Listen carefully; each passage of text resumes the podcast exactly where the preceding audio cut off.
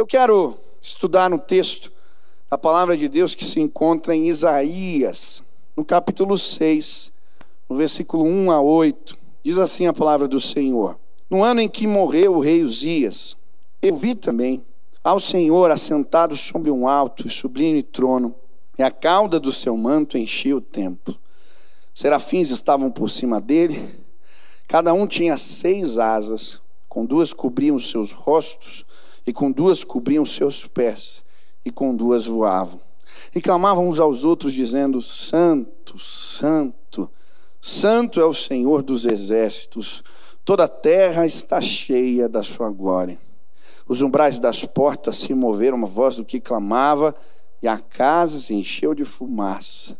Então disse eu: Ai de mim, pois estou perdido porque sou um homem de lábios impuros e habito no meio de um povo de impuros lábios, e os meus olhos viram o Rei, o Senhor dos Exércitos. Porém, um dos serafins voou para mim, trazendo na sua mão uma brasa viva que tirara do altar com uma tenaz. E com a brasa tocou a minha boca e disse: Eis que isso tocou os teus lábios, e a tua iniquidade foi tirada e expiado o teu pecado. Depois disso, ouviu a voz do Senhor que dizia: A quem enviarei? E quem há de ir por nós? Então disse eu: Eis-me aqui, envia-me a mim. O título da mensagem de hoje é O lugar do quebrantamento. O lugar do quebrantamento. Estamos numa série de mensagens ah, intitulada Avivamento Pessoal, e nessa série estamos estudando é, encontros que pessoas tiveram com Deus e que geraram despertamento espiritual nas suas vidas, avivamento. E hoje nós vamos estudar um encontro que Isaías teve com Deus e que foi narrado aqui nesse texto. Quando estava lendo esse trecho da palavra de Deus, o que me chamou a atenção aqui foi o versículo 5. Eu acredito que não existe avivamento sem quebrantamento, sem humildade, sem arrependimento. E é interessante porque no versículo 5, o profeta, quando tem um encontro com Deus, ele vai dizer: Então eu disse, ai de mim, pois eu estou perdido, e sou um homem de impuros lábios, e os meus olhos viram o Rei. E é interessante essa expressão, ai de mim. É interessante porque a primeira parte do livro de Isaías, ela é intitulada por muitos comentaristas de livro dos ais. Porque essa era uma figura de linguagem, uma expressão retórica que Isaías usava nas suas pregações. E logo nos primeiros capítulos ele vai usar muito essa expressão. Ele vai dizer: ai da nação pecadora, ai dos ímpios, ai dos que acordam cedo para beber, ai dos que puxam a iniquidade com as cordas da vaidade, ai dos que se acham sábios aos seus próprios olhos. Essa expressão fazia parte da pregação de Isaías, apontando e denunciando o pecado do povo. Mas quando ele entra na presença de Deus e a glória do Senhor se manifesta, ele é quebrantado. E ele vai dizer: ai de mim Ai de mim, eu estou perdido. Sabe, hoje eu queria entender com você o que fez este homem declarar isto. O que levou Isaías a esta trilha de humildade e quebrantamento. E eu creio que à medida que estudarmos a palavra de Deus, quebrantamento vai ser gerado no meu e no seu coração em nome de Jesus. Por isso hoje eu queria olhar para esta visão que Isaías teve e tentar compreender junto com você algumas imagens que vão trazer para nós um recado de Deus que vai nos levar à humilhação, ao quebrantamento, mas também ao despertamento espiritual.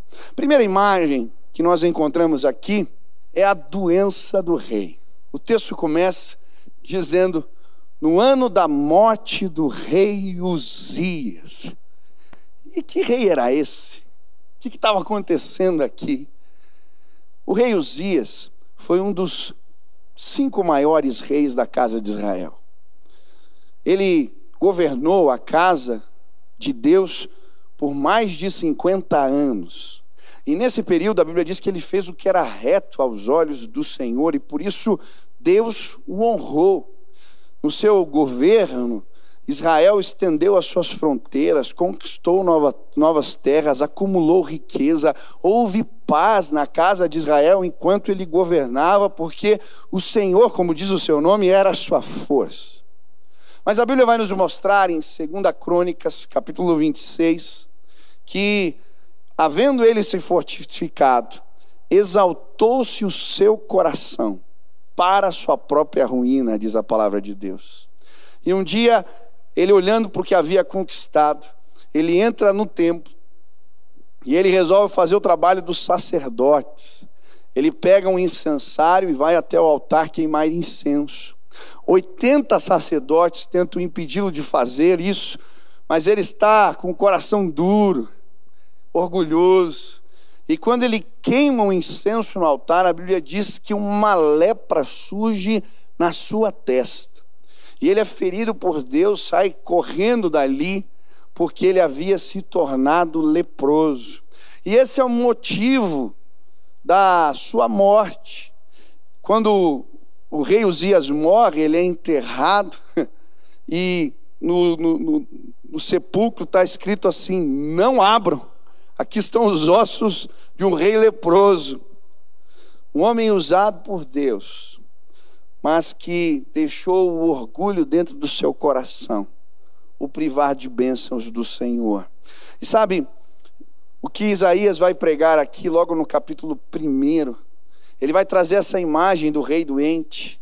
E ele vai falar: ó, toda a cabeça está enferma, todo o coração fraco, desde a planta do pé até a cabeça. Não há nele coisa sã, senão feridas inchaços, chagas podres, não espremidas, nem ligadas, nem amolecidas com óleo. E ele está pegando essa imagem do rei doente e falando: essa é a situação da casa de Israel. O orgulho nos fez adoecer. Mas à medida que ele está pregando e ele chega na presença de Deus, ele entende que o Senhor revela também o seu pecado, o seu orgulho, e por isso ele vai dizer: Senhor, ai de mim. Sabe, eu creio que uma oração que nos leva ao avivamento é essa: Senhor, revela o nosso orgulho. O orgulho é uma doença silenciosa. Eu não sei se já teve a oportunidade de ir no hospital e descobrir que você estava doente e não tinha sentido nada. Eu já, já tive essa experiência. Fazer um exame para uma coisa e descobri que tinha outra. O orgulho é uma doença silenciosa que nos priva do avivamento. Deus não pode usar aqueles que têm o coração cheio de orgulho. Ele não divide a sua glória com ninguém. Eu estava lendo histórias essa semana sobre avivamento e eu gostei muito da história do pastor Elo, na África do Sul, em meados de 1960. Ele está pregando num galpão para a sua igreja. E ele está falando do texto, quando Pedro e João encontram um paralítico na porta formosa.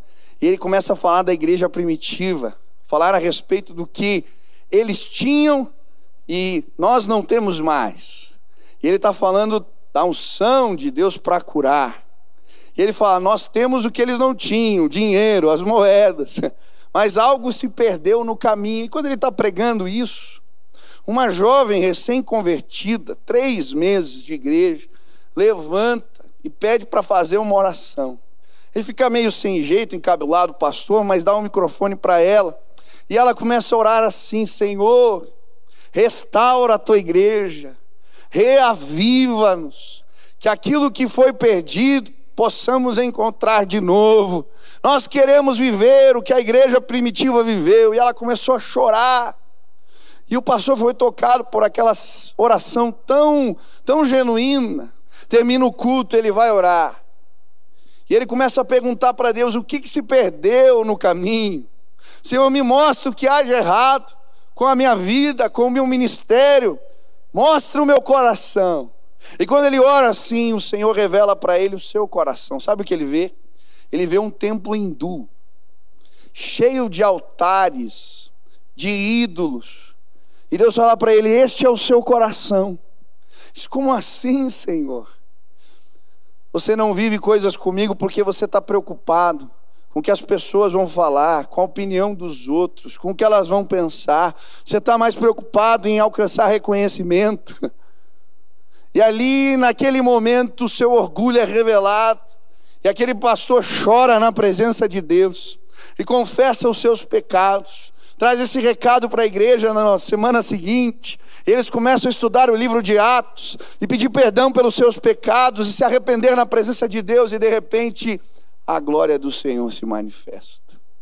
Era o ano de 66, 1966. E um avivamento acontece entre os Zulus.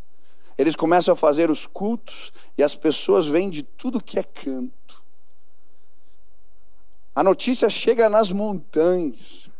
E os povos, as tribos começam a descer e participar do culto. Gente que não tinha sido convidada. E durante semanas, milagres e conversões acontecem. Porque o orgulho foi arrancado. Sabe, eu creio que você quer viver despertamento espiritual. Hoje, peça para Deus revelar o teu orgulho, mostrar se existe uma doença silenciosa tomando conta do teu coração. Peça para Deus mostrar as tuas vaidades à medida que nos quebrantamos, que somos sinceros na presença de Deus. Avivamento, despertamento espiritual alcança as nossas vidas. Segunda imagem que o texto nos apresenta aqui é o trono de Deus. E ele vai dizer: no ano da morte do rei Uzias, eu vi o Senhor assentado sobre um alto e sublime trono. Aleluia! E é interessante essa imagem do trono, porque tem a ver com o governo de Deus. E é interessante porque, de certa maneira, o trono da casa de Israel ficou desocupado. O rei, por causa da sua doença, da sua lepra, teve que viver isolado, numa casa no campo, retirado, porque ele não podia ter contato com as pessoas. E por isso Isaías vai declarar, logo no começo do livro, ele vai dizer que a casa de Israel se tornou como uma choça na vinha e palhoça no pepinal. O que, que é isso? Quando tinham as colheitas, eles construíam casebres, casas simples de palha no meio do lugar, onde tinham as plantações. E era uma casa que logo depois que terminava a plantação, ela ficava abandonada. Esse é o cenário. Estamos nos sentindo assim. Deixa eu dizer uma coisa. Deus sempre esteve assentado sobre o trono. Ele está no controle. Mesmo quando a gente perde o controle. Quando as autoridades erram, se retirem, o sentimento é de abandono. Ele sempre esteve no controle. O problema é que muitas vezes nos privamos do melhor de Deus, da bênção, do favor, do despertamento, do avivamento, porque resistimos o governo de Deus, a liderança de Deus na nossa vida. Foi isso que aconteceu com aquele rei. Ele resistiu a Deus, por isso foi ferido. E tem tantas pessoas feridas, porque resistiram ao Senhor. Talvez você esteja resistindo a Deus. Talvez a sua vida não esteja totalmente no altar. Sabe, muitas vezes Deus me manda fazer coisas que eu não quero fazer. Muitas vezes obedecer a Deus é contrariar os meus sentimentos e desejos, mas é neste lugar, quando Deus está sentado sobre o trono, que a glória de Deus nos toca e nos alcança. Talvez hoje Deus queira restaurar o lugar dele na sua vida. Eu tive essa semana uma entrevista aqui que a gente fez no, no, no Ministério Levanta, com os empresários da igreja, programa que vai rodar aqui um pouco na televisão e eu achei interessante. o testemunho de um empresário, ele dizendo para mim que ele tinha dúvidas do que representava se converter. Um dia ele pergunta para um amigo, fala assim: como que é isso aceitar Jesus? Eu já sou cristão. E aí a resposta que o amigo dá para ele é muito interessante. Ele fala assim: sabe qual que é o problema? Às vezes as pessoas entendem errado o cristianismo. Elas entendem que é um papel a ser desempenhado.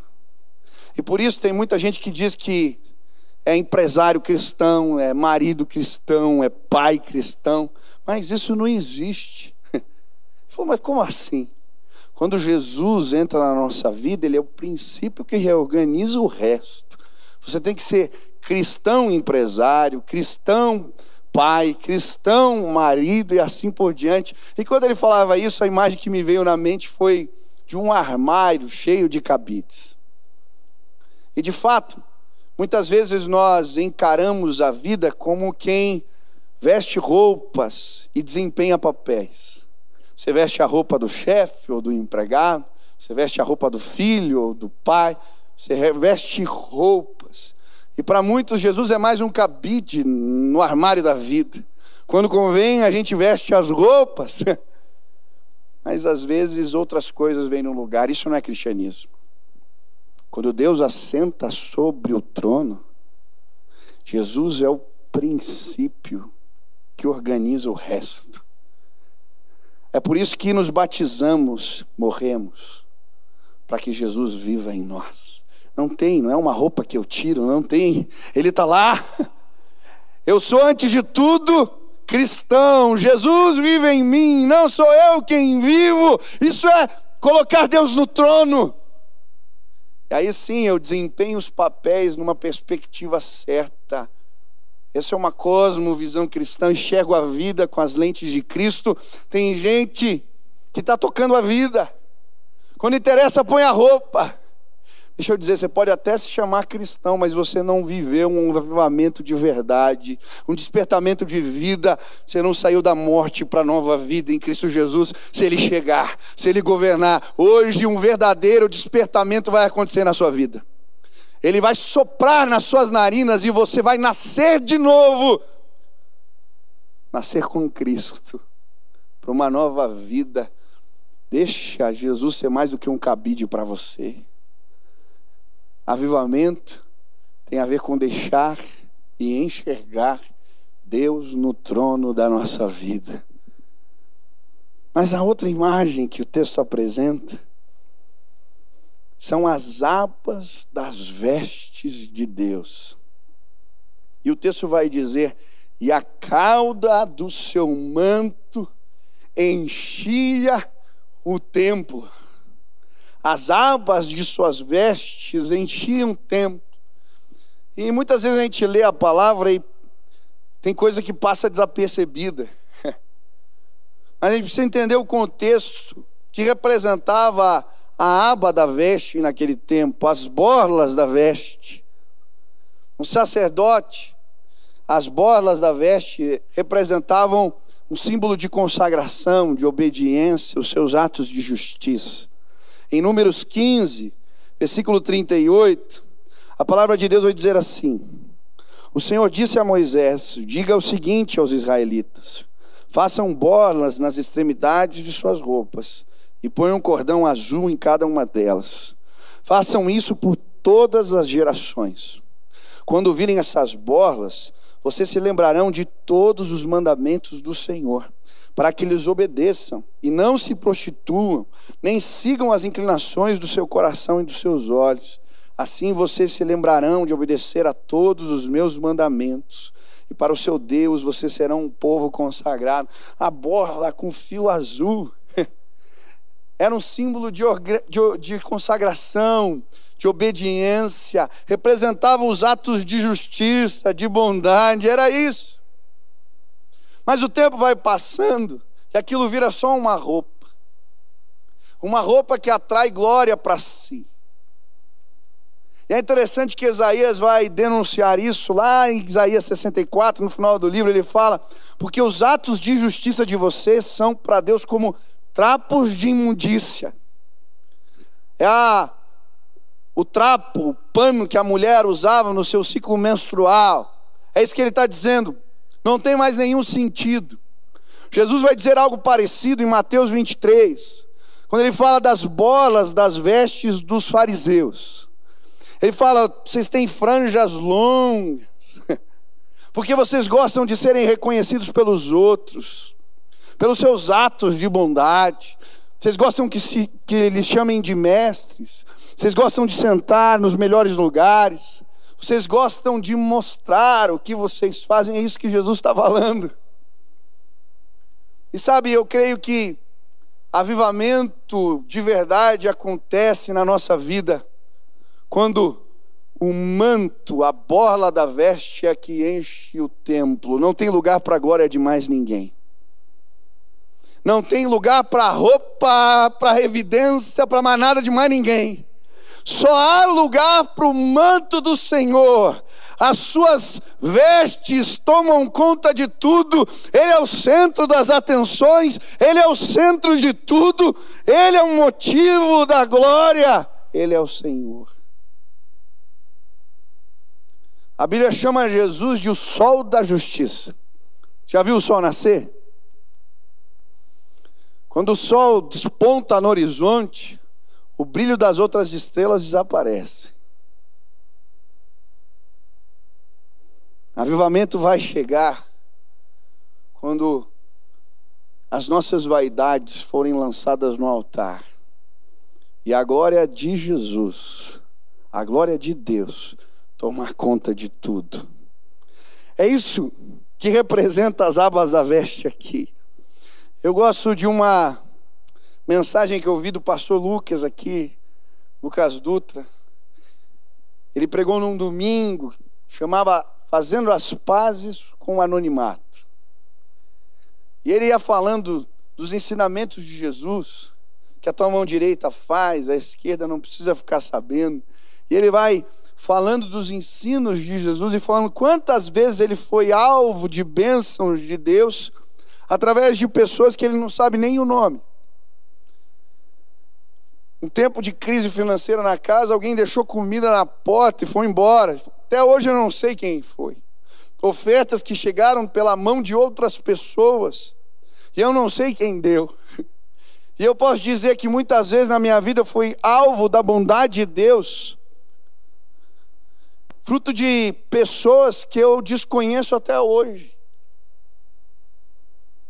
A Bíblia vai dizer em 1 Pedro 5, versículo 5: Sengivos de to todos de humildade, porque Deus resiste aos soberbos, contudo, aos humildes concede a sua graça. Enquanto estivermos brigando por quem aparece mais, se a música é de A ou de B, se o livro é esse ou aquele, enquanto no meio da igreja estivermos disputando lugares, houver política, houver arranjos, a mensagem perdeu sentido. Eu nunca vou esquecer de uma pregação que eu ouvi de um pastor finlandês, pastor Peter Tanchin, uma igreja enorme, 70 mil membros. E ele fez um estudo para nós, pastores, líderes de vários lugares do mundo, e ele falou a respeito das características que ele procurava ao escolher os obreiros que trabalhavam com ele. Número um que ele colocou: humildade. E aí ele começou a falar por quê? O coração ensinável, da lealdade, vários valores que estão ali intrínsecos, aqueles que têm um espírito humilde. E ele compartilhou conosco um teste que ele fazia, o teste da humildade, que ele dava para os seus pastores preencherem lá e a gente ficou tão tocado por aquela palavra. Meu pai, quando voltamos aqui para Curitiba, desse congresso, ele pediu esse teste, essa prova emprestada. E ele aplicou para todos os pastores. Eu lembro que eu estava na mesa, chegou aquela, aquela prova. Eita, prova difícil essa. Olha que eu já fiz várias. Algumas perguntas que tocaram meu coração. Você tinha que dar nota. Quando os outros são exaltados, isso te incomoda. Quando você não é reconhecido, isso te chateia. Você se importa demais com o que os outros pensam ou falam a teu respeito. Quando a tarefa que você é chamado a desempenhar não é vista por ninguém, isso é normal para você. Você tem necessidade de contar o que você fez pelos outros e ir embora. E quando somos sinceros, respondendo algumas coisas diante de Deus, Ele revela o nosso orgulho. Como é que você está no teste da humildade?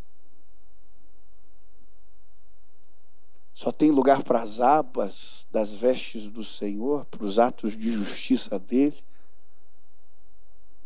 Ou algumas coisas estão desalinhadas no seu coração? Às vezes, sentimentos surgem no nosso coração e nós não ligamos para eles, mas eles são indícios de pecado que podem nos destruir. Eu nunca me esqueço, uma época eu estava tendo problema na equipe de louvor. E nós fizemos um treinamento prático. A gente veio aqui um dia, eu estava junto, e nós lavamos todos os banheiros da igreja. E ali, enquanto nós conversávamos e lavávamos os banheiros, foi interessante. Eu fiz aqueles irmãos fazendo o exercício junto comigo, de enxergar pessoas às vezes que não vemos e que estão trabalhando, estão servindo. Ninguém conhece. Muitas vezes procuramos os altares do jeito errado. E por isso nos privamos do despertamento de Deus. Sabe? Eu vi movimentos onde as pessoas deixaram de lado a fama, a busca por sucesso, e quando colocaram Jesus no centro, o despertamento chegou. Eu creio que Deus está nos convidando a viver algo assim. Deus está nos chamando. Avivamento começa assim quando as abas das vestes de Deus enchem a igreja, o templo. E a última imagem, são oito, eu não vou falar das oito aqui. Mas a quarta imagem, a Bíblia diz: serafins estavam diante dele. Cada um tinha seis asas, com duas cobriam seus rostos, e com duas cobriam seus pés, e com duas voavam. E a última imagem aqui para mim é o rosto coberto rosto coberto. E me chamou a atenção aqui, primeiro, essa imagem. Quem eram os serafins? Que bicho é esse? A palavra serafim significa consumidos pelo fogo. Eram os anjos da mais alta hierarquia, que ficavam servindo ali diante de Deus, pertinho dele. Eu creio que por isso esse nome, eles eram consumidos pela glória. Mas é interessante que, mesmo estes anjos, da mais alta hierarquia, eles estavam na presença de Deus com as asas cobrindo o rosto e as asas cobrindo os pés. O que, isso quer dizer? Eu não sou digno de olhar para Ele e eu não sou digno de estar na presença dEle. Hum. Quando a glória de Deus se manifesta, quando chegamos neste lugar onde a presença de Deus é revelada, o sentimento é esse: eu não posso olhar, eu não sou digno, eu não sou digno, eu não sou digno, por isso eles dizem: Santo, Santo, Santo é o Senhor. Sabe, eu creio que avivamento, despertamento espiritual acontece na nossa vida. Quando a glória de Deus se manifesta diante de nós. Quando isso acontece, a grandeza de Deus é revelada. Quando temos a dimensão de quem Ele é e quem nós somos, nos quebrantamos, nos humilhamos. Quem sou eu? Quem eu sou? Eu lembro de uma reunião de oração. Eu devia ter meus 16, 17 anos. E tinha um jovem com os olhos amarelos. Ele tinha um problema no fígado. Um amigo estava tocando violão e de repente Deus toma a sua boca. E ele começa a falar sobre a grandeza de Deus. E à medida que ele fala da grandeza de Deus, aquele lugar onde nós estávamos é tomado pela glória do Senhor. E eu lembro as pessoas de joelhos chorando, eu estava ali. E o meu sentimento era de que eu não era nada. Eu não podia estar ali. Deus é grande demais. Era um sentimento de querer me esconder. Tamanha era a glória de Deus revelada ali. Quando paramos de visitar o altar, o lugar da presença, o nosso coração se ensoberbece. Mas quando nos aproximamos do Senhor e o brilho da Sua majestade nos alcança, Queremos nos esconder porque entendemos quem Ele é e quem nós somos. Com o coração quebrantado e humilhado, a glória de Deus se manifesta entre nós. Eu gosto das histórias de Charles Finney. E ele muitas vezes descreve a sua busca pela revelação da glória de Deus. E ele conta que um dia, depois de buscar ao Senhor, ele vai visitar uma fábrica de tecidos. E as máquinas faziam muito barulho. E ele chega naquele lugar, mas sem acontecer nada, sem dizer palavras, sem orar, simplesmente a glória do Senhor se manifesta ali. Duas mulheres que estavam trabalhando, sentindo aquilo, começam a chorar. E de repente, outra pessoa ali, outra lá. As pessoas começam a se ajoelhar e a chorar espontaneamente. O dono da fábrica, vendo isso, manda as máquinas pararem. E aquele homem começa a orar. E as pessoas são visitadas naquele lugar simplesmente porque a glória do Senhor se manifestou. Eu nunca me esqueço. Eu estava no acampamento no Palavra da Vida. Eu tinha 18 anos, tinha entrado no seminário aquele ano. Eu fui trabalhar como conselheiro de um quarto. Era um grupo de adolescentes que estava ali. E eu lembro que o primeiro dia que eu fui fazer devocional, um jovem me enfrentou na frente de todo mundo, pôs a toalha no, nas costas e saiu para tomar banho. Eu lembro que eu saí para orar no outro dia e perguntando para Deus o que eu vim fazer aqui. E quando eu estava orando, Deus falou para mim: não fala nada, só começa a orar no quarto. Aí tá bom, Deus. No outro dia, eu chamei um outro jovem, eu creio que era o único que era crente ali naquele quarto. E nós começamos a tocar um violão baixinho antes de dormir. Eu falei: ó, quem quiser dormir pode dormir, nós vamos orar aqui. E ficamos orando. Até uma da manhã, duas. No outro dia de novo, e mais dois jovens se reuniram para orar com a gente. Dos 14 que estavam no chalé, daqui a pouco já éramos metade orando juntos. Mas eu lembro um dia, eu não estava pregando, nós não estávamos falando nada, só estávamos orando. A glória de Deus caiu naquele chalé. Eu lembro até hoje, eu estava orando e de repente aquele moço que tinha me enfrentado, aquele jovem, desce da beliche de cueca, com os pés descalços, se joga de joelhos no chão e começa a clamar: Deus me perdoa, eu não aguento mais essa vida, eu não aguento mais isso. Eu me envolvi com tudo de errado. E ele, começa, ele chorava, e ele chorava, e ele chorava.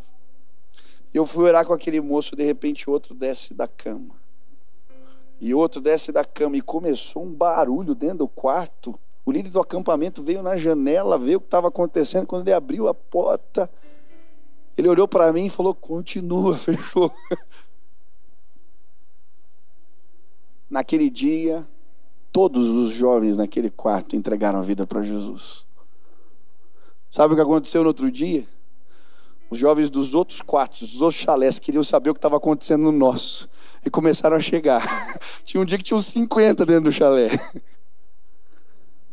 Ali que eu conheci mais de perto o pastor Lucas, que tinha recém perdido a sua mãe. Nos conhecemos na presença de Deus, quando a glória de Deus nos visitou. Sabe o que eu desejo? Que a glória de Deus chegue de novo. Chegue aqui. Que ela se manifeste onde você está. Talvez hoje, enquanto eu estiver orando, que a glória de Deus caia aí na sua casa em nome de Jesus. Que ela chegue nesse carro. E que você possa dizer como Isaías: Ai de mim! Ai de mim, Senhor. Ai de mim. Eu estou perdido. Sou um homem de impuros lábios. Vivo no meio de um povo de impuros lábios. E os meus olhos viram o Rei, o Senhor dos Exércitos.